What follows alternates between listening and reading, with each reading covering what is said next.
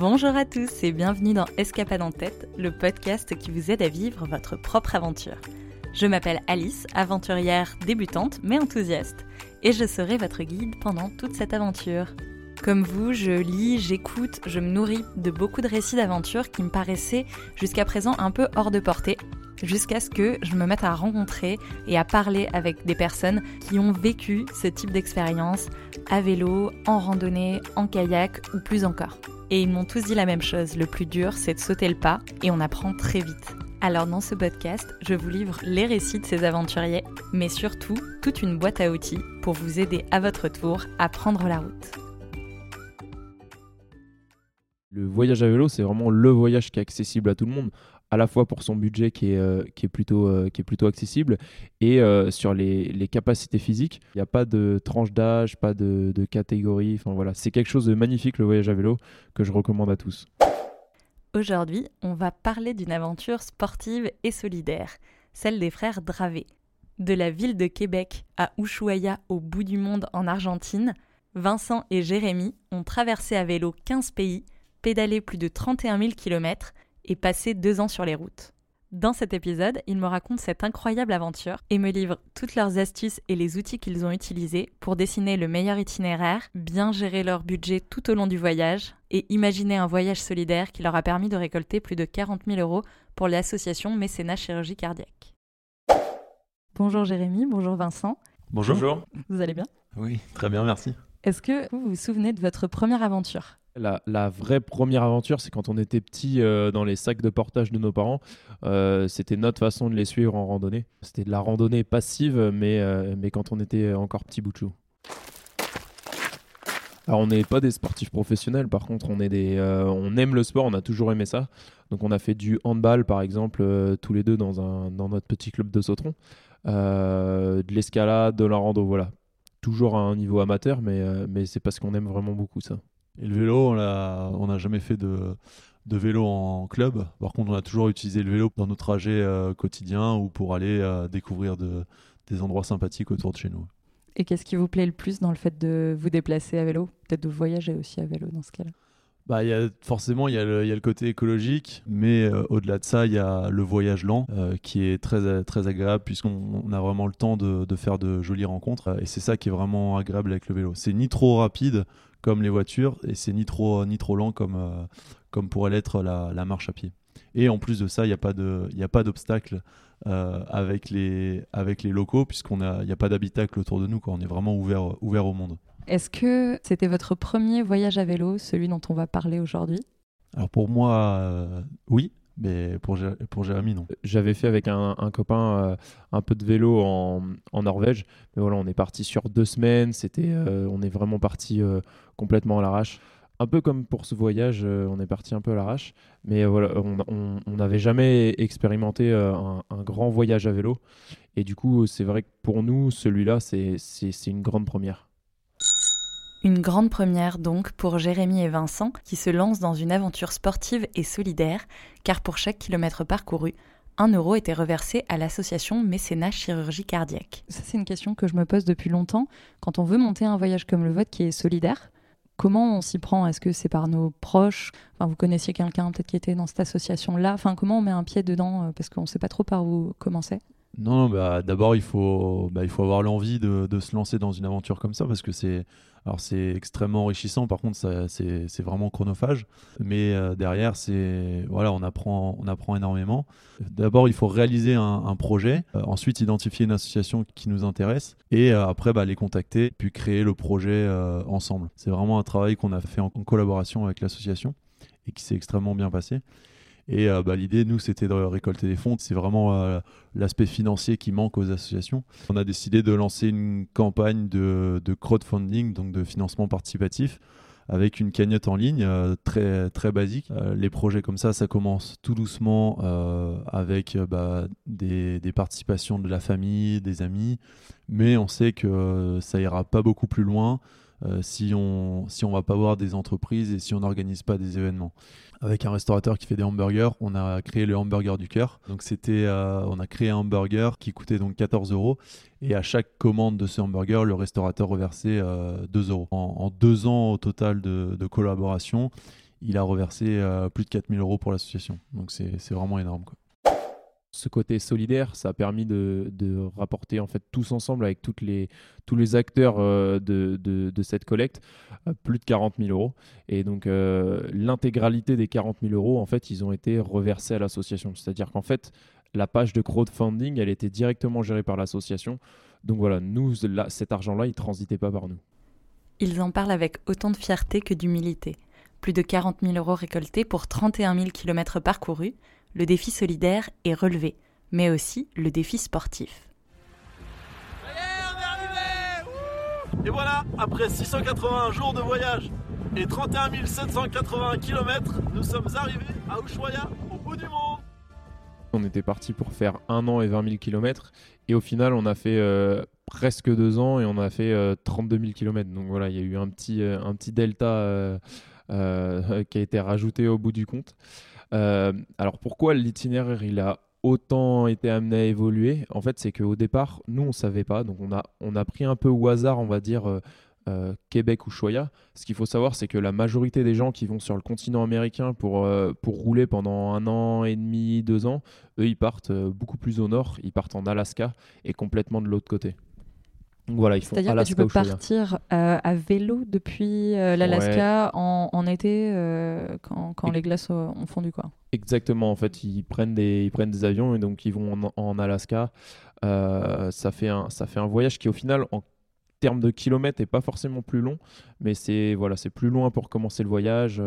et aussi, il faut savoir qu'il faut faire des demandes de visa pour pouvoir rester plus longtemps aux États-Unis, parce que la première partie, l'Alaska, ça, ça appartient au, au territoire américain. Donc euh, nous, l'itinéraire, comment est-ce qu'on l'a, comment est-ce qu'on l'a conçu aussi, c'est euh, beaucoup avec, euh, avec les blogs. Donc on a lu d'autres blogs, on a échangé avec d'autres voyageurs qu'on a rencontrés, et donc ils avaient leur itinéraire en ligne, et donc c'était pratique, ça nous permettait de voir par où eux ils étaient passés, et donc de choisir un peu par, nous, par où on allait passer nous aussi. Et donc souvent les voyageurs ils font bien leur, leurs itinéraires, donc on suivait d'autres voyageurs. Et on a agrémenté ça beaucoup au final des conseils des locaux. C'est-à-dire que euh, les locaux vont nous dire Ah, cette ville, euh, elle n'est pas terrible, elle craint un peu, vaut mieux l'éviter. Ou ils vont nous dire justement Ah, dans tel coin, il y, a, euh, y, a un super, y a un super canyon, si vous y allez, c'est vraiment magnifique. Et donc, on a agrémenté justement les itinéraires qu'on avait regardés sur Internet avec les blogs d'autres voyageurs et également les conseils des locaux. Oui, par exemple, donc euh, vous avez dès euh, les États-Unis décidé de euh, changer votre itinéraire en rajoutant combien de milliers de kilomètres? Ouais, 2000, c'est ça. C'est-à-dire qu'en fait, on a traversé, on est arrivé aux États-Unis dans la ville de Détroit, et donc le plan initial, c'était de suivre le Mississippi jusqu'à la Nouvelle-Orléans en gros, et euh, puis rejoindre euh, relativement rapidement le Mexique. Et en fait, dès les premiers jours, les Américains ils nous ont dit oh là là, si vous suivez le Mississippi, ça va être super redondant, vous allez vous ennuyer. Donc nous, ce qu'on vous conseille, c'est de traverser euh, tout le, toute l'Amérique du centre ça va, être, euh, ça va être assez redondant aussi, mais vous allez arriver dans le Colorado. Et à partir du Colorado, c'était une explosion de couleurs. Enfin, c'était vraiment magnifique. Euh, c'est vraiment le grand ouest américain avec euh, tous les parcs nationaux qui sont vraiment magnifiques. Donc, on a fait l'Utah, on a fait l'Arizona avec Grand Canyon. Et on a terminé en Californie, dans la ville de San Diego, où on a traversé au Mexique. Une petite anecdote, c'est nous, on, a, on, a, on était sur un visa touristique, donc 90 jours.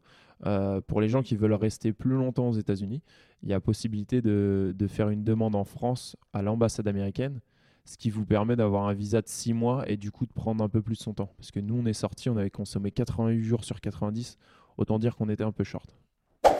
On essayait d'avoir une grande carte, on va dire, du pays ou, de la région, ce qui nous permettait en fait d'échanger avec les locaux.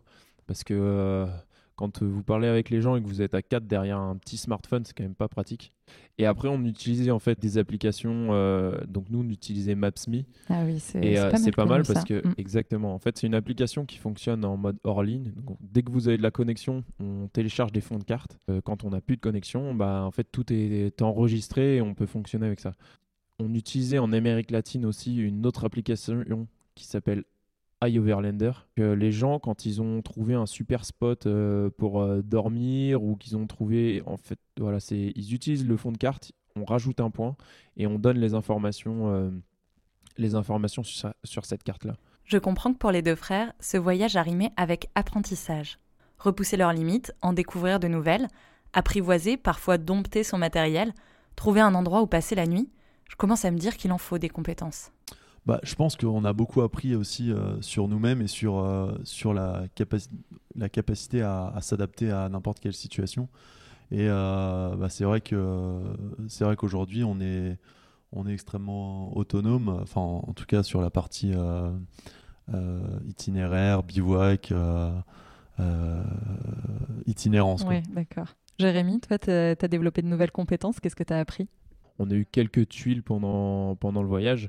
Et du coup, on, nous avait appris avant de partir. Donc, le magasin de vélo chez qui on a pris euh, les vélos, il nous avait fait une petite formation pour nous former sur euh, les dépannages euh, sur le bord de la route. Comment vous dépanner pour être capable de rouler 50 ou 80 km de plus jusqu'au prochain village où là, vous allez trouver quelqu'un qui a les outillages pour?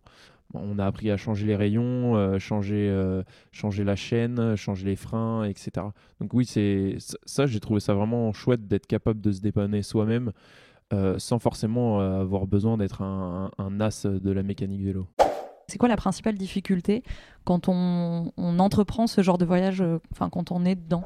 Le plus dur, c'est de, de quitter son confort, son quotidien, de partir de chez soi. Après, le voyage, on rentre dans une, dans une autre routine, c'est-à-dire que euh, notre routine à nous, c'est euh, c'est de mettre la tente le soir, de se faire à manger, de, de plier la tente le matin, de rouler, etc. Donc, on n'a pas eu d'énormes galères, de, de, choses qui nous ont vraiment, euh, qui auraient pu nous, nous, compliquer le voyage. on a eu quelques tuiles comme des tuiles mécaniques, et encore une fois, on s'est appuyé sur bah, sur les locaux, sur la gentillesse des gens qui nous ont aidés ou recommandé des personnes pour pouvoir euh, prendre soin de nos vélos. Pas de galère, mais une difficulté de taille sur leur itinéraire, la Cordillère des Andes, l'une des plus grandes chaînes de montagnes au monde qui s'étend sur 7000 km et traverse 7 pays d'Amérique latine. Au Pérou, c'est 71 000 mètres de dénivelé positif que les deux frères doivent affronter. Physiquement, le, Pérou, ça a été le pays le plus difficile à traverser. Donc, comme tu disais, plus de 70 000 mètres de, de dénivelé. On a passé euh, bah, trois mois à le traverser, donc exclusivement dans la, dans la cordillère des Andes. Et, euh, et surtout, euh, on a fait des passages jusqu'à 5000 mètres d'altitude. Donc notre plus haut col à 4990 mètres, qui s'appelait Abrapumacocha. Et, et donc des problèmes bah, forcément respiratoires aussi, parce qu'à cette altitude, il y a moins d'oxygène. Donc, donc, et avec la pratique sportive, c'est d'autant plus difficile. C'est vraiment dur le souffle est court on faisait pas 100 km dans la journée, on essayait de faire ouais, entre 50 et 60 km par jour. Ça, c'est quand vous étiez au Pérou, et sinon, en, moyenne En moyenne, notre moyenne totale sur le voyage, c'est 73 km. D'accord. Euh, voilà, mais après, encore une fois, c'est une moyenne. Et puis, euh, bah, il y a des journées aux États-Unis, sur une super route, on arrive à faire euh, jusqu'à 145 km. Et d'autres journées où vraiment c'est super dur, on fait, je sais pas, en Bolivie, on a dû faire des journées à 20-30 km. Quoi. Après, l'avantage sur un voyage à vélo aussi long, euh, et à vélo, c'est-à-dire qu'on n'est pas, pas pris par le temps. Donc si par exemple on sait qu'il y a une journée, ça va être euh, extrêmement orageux avec des conditions euh, vraiment très difficiles, eh ben on est, on est capable de dire bah voilà aujourd'hui on roule pas, il n'y a, pas de souci. Donc au final le, temps c'est pas, pas une, une contrainte parce que ça rend la journée un peu plus dure ou ça va être plus compliqué de pédaler, mais voilà c'est pas quelque chose qui va vous stopper parce que on est capable de dire aujourd'hui on roule pas ou on roule moins. Voilà, c'est puis bon, la pluie, euh, ça a jamais tué personne. Trop facile. Le vent n'est pas assez fort. On s'ennuie un peu. Chaque pays a ses, contraintes et ses saisons pour les, pour les traverser. Euh, on parle en Patagonie souvent du, euh, du, vent, par exemple, qui peut être extrêmement fort. voilà, en Patagonie, tu peux avoir du vent tous les jours de 80 km/h, 100 km/h. Et vu que c'est des grandes plaines et qu'il n'y a aucun arbre pour te protéger, eh ben si tu l'as de face, euh, tu peux être amené à pousser ton vélo. Et donc, bah voilà, il faut être euh, un peu plus, malin et jouer justement avec ce, avec ce, avec ces, conditions. Et euh, par exemple, bah, on savait que le, vent était moins fort le matin, donc ça nous arrivé de nous réveiller à 3h du mat pour pédaler entre 4h et 8h du matin et avoir moins de vent. Donc voilà, il faut sans cesse euh, s'adapter à ces conditions. Voilà, aux États-Unis, on a du 45-50 degrés à la journée. Et, euh, et, du coup, on a, on a décidé de. Marseillais Non non, non, non, mais vraiment, c'était super. euh, Mon ressenti est 70 degrés. Je Non, vois. non, je plaisante. Non, mais vraiment, il faisait, euh, je pense, 45 degrés. Et donc, euh, c'était vraiment intenable. Donc, on a décidé de, de pédaler euh, la nuit pendant euh, deux nuits d'affilée et pouvoir euh, sortir de ce, de ce four. Quoi. Donc, on a fait 250 km en, deux nuits.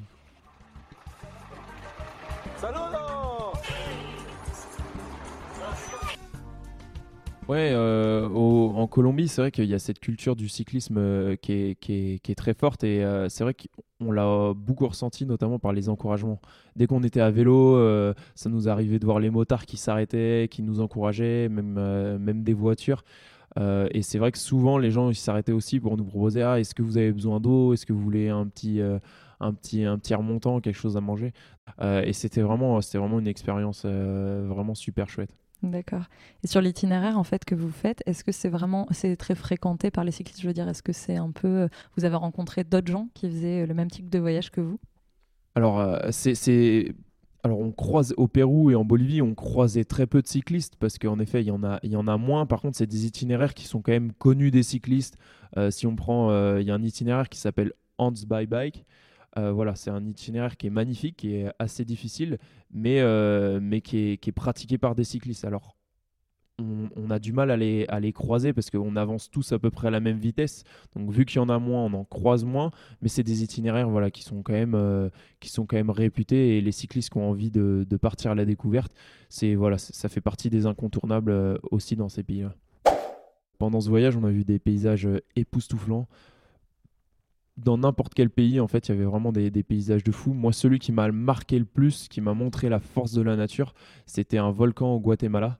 Ah, c'est le volcan s'appelle du le- feu Non, Exactement, oui. le Ah, volcan du feu. Je Donc, on rêve fait d'y une- aller. Ouais, c'est c'est vraiment magnifique. Euh, on fait une petite randonnée sur euh, le volcan qui est juste à côté.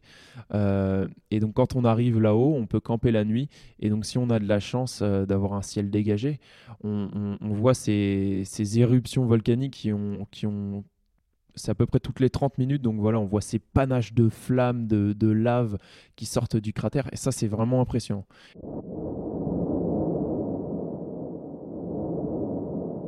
Après, euh, je parlerai des rencontres. Sur le bord de la route au Mexique, on a, c'est la première famille chez laquelle on est resté. Voilà. Ils nous ont dit, bah voilà, nous on habite à 200 km. Si vous savez pas où aller, euh, vous pouvez venir chez nous. On pensait rester une nuit. On a passé une semaine avec eux. On a été voir euh, les enfants à l'école. On a été voir les grands-parents. Ils nous ont vraiment intégrés à leur vie de famille. Et ça, c'était, c'était vraiment, c'était vraiment magnifique. Il y a un animal qui m'a beaucoup marqué. C'est un, un animal qui s'appelle la viscacha. Ça Ah, ressemble, oui. c'est un, mélange un peu bizarre entre, entre une marmotte et un lapin.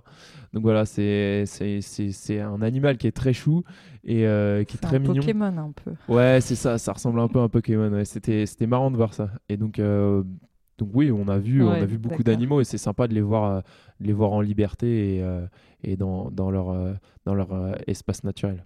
Et du coup, Vincent, toi, tu as des moments marquants ou des anecdotes que tu as envie un peu de partager euh, suite à ce voyage?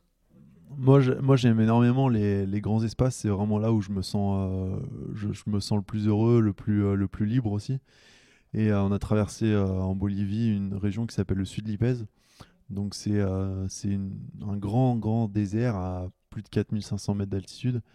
Et, euh, et voilà, il y a pas enfin il y a des routes, mais extrêmement en extrêmement mauvais état, euh, pas du tout asphaltées. Et du coup, c'est il faut à peu près 8 à 10 jours euh, pour le traverser. Et c'est en totale autonomie parce qu'il n'y a aucun village sur place. Donc on part avec des vélos qui sont super chargés, qui doivent faire plus de 50 kilos, euh, avec beaucoup de réserves d'eau aussi. Et, et là, on s'élance dans cette grande étendue.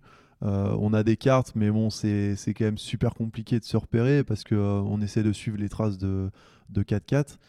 Et euh, par contre, le paysage est absolument merveilleux, des lacs de toutes les couleurs, des, des, des arbres, enfin des formations rocheuses hallucinantes. Et en fait, on a l'impression à ce moment-là d'être sur une autre planète. Et d'ailleurs, les gens, les touristes qui sont dans les 4x4 et qui nous croisent, je me souviens de leur regard, ils nous, ils nous regardent avec des yeux comme si on était des extraterrestres. Ils se disent, mais, qu'est-ce qu'ils font là à, vélo quoi? Et, euh, et là, on a fait des belles rencontres aussi avec les touristes euh, bah, qui s'arrêtaient pour discuter avec nous et pour nous donner un petit peu d'eau, euh, du coca ou, un petit peu de biscuits. Et, pour nous, c'était vraiment un, gros plus. Et dans ces, dans ces journées-là, je me souviens, on faisait, on faisait 40 km parce que. et en plus, on, était à bout. Hein. On commençait à 8 h le matin et on finissait à 18 h et on avait fait que 40 km parce qu'on passait notre temps à pousser dans le sable, sur la neige, dans la boue. Mais par contre, je regarde un souvenir mémorable. Quoi.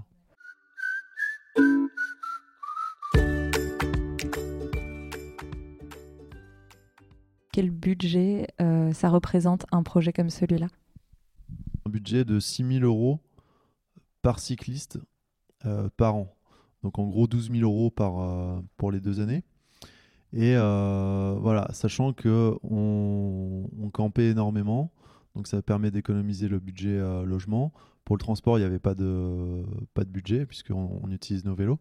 Et pour l'alimentation, on avait un réchaud et on allait très peu au restaurant. Donc nous, on, vraiment, on essayait de minimiser notre budget euh, au maximum. On avait un budget journalier de 10 euros par jour. Et euh, du coup, par, euh, par mois, ça représente environ 500, 550 euros si on prend en compte le billet d'avion, l'achat du matériel et tout ça. Donc ça, c'était compris dans votre budget. C'est compris dans les 6 000 euros, à 6 000 euros par an. Jérémy, du coup, si vous deviez préparer euh, ce voyage à nouveau, en tout cas au niveau équipement, logistique, euh, préparation, qu'est-ce que vous changerez? Qu'est-ce que vous avez appris après de ce voyage? Euh, bah moi, si je devais me donner un conseil à moi-même en train de partir, ça serait le poids. C'est-à-dire qu'on est parti trop chargé parce que bon, à, notre décharge, on, s'y connaissait pas, donc on est parti très chargé avec quasiment tout en double, de vestes, beaucoup de beaucoup de fringues, et donc pour moi, le poids, c'est vraiment quelque chose qu'il faut essayer tant bien que mal de limiter parce que le poids fait que vous allez pouvoir rouler plus loin dans la journée, que votre vélo va être moins, moins chargé, du coup, ça fait moins mal, euh, ça va faire moins mal à votre corps. Voilà, si, c'est vraiment, vraiment quelque chose de super important. Après, partir aussi, euh, je me donnerais comme conseil le fait de partir avec un vélo qui soit simple, plus c'est simple, plus vous pouvez réparer vous-même. Et, euh, le gros avantage, c'est que voilà, c'est réparable dans tous les pays, on trouve de la pièce de rechange. Donc, euh, donc c'est mes deux conseils à, moi-même. C'était quoi un peu vos indispensables en équipement? Qu'est-ce que vous aviez pris? Que vous reprendriez du coup? Nous, on a, on a pris le parti de, de bivouaquer euh, énormément. Du coup, c'est important de, de, partir avec un très bon matériel de, camping, de bivouac. Et euh, faut pas hésiter à mettre, euh, euh, de l'argent dans ce matériel. Parce que du coup, on fait du vélo tous les jours. Le soir, on est fatigué. On sait que le lendemain, on va repédaler.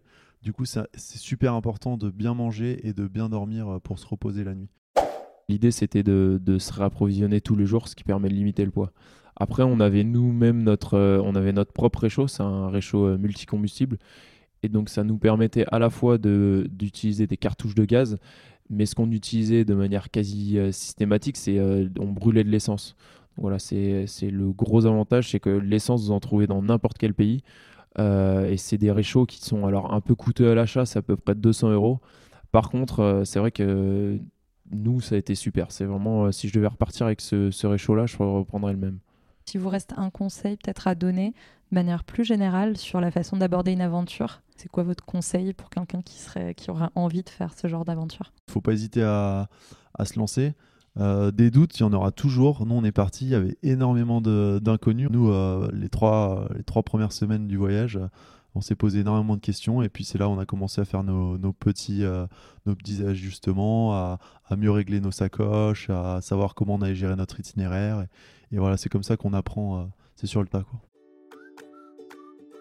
Je dirais que euh, si on a envie de se lancer dans une aventure comme ça, bah, l'idée c'est peut-être de commencer dans des pays où on sait qu'il n'y a, pas une culture euh, qui soit trop différente et où on sait qu'on va pouvoir s'approvisionner. Donc ça réduit un peu le nombre d'inconnus et ça nous permet euh, en même temps de prendre en expérience. Donc par exemple, c'est pour ça que nous débuter dans la ville de Québec où on parlait déjà français, on est passé progressivement à d'autres langues et puis après on est passé à d'autres pays où on avait de l'eau qui était plus potable, etc. Donc voilà, quand on est arrivé dans un peu plus de difficultés d'organisation, nous on avait commencé à, pouvoir euh, s'aguerrir de notre côté.